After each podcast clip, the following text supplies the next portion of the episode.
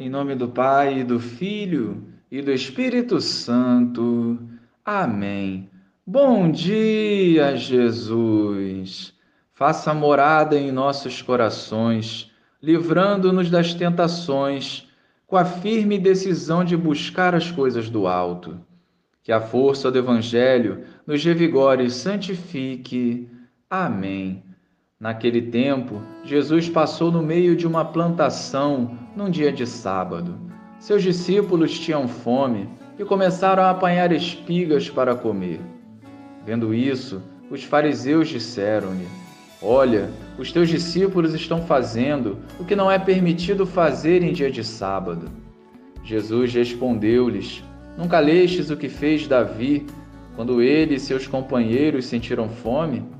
Como entrou na casa de Deus e todos comeram os pães da oferenda, que nem a ele, nem aos seus companheiros era permitido comer, mas unicamente aos sacerdotes? Ou nunca lestes na lei que em dia de sábado no templo os sacerdotes violam o sábado sem contrair culpa alguma?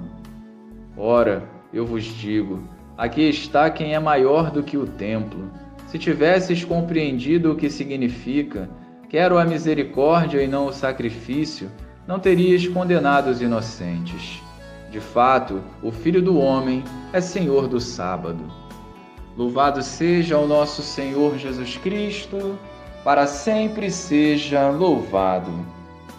O Filho do Homem é o Senhor de todos os dias, inclusive o sábado.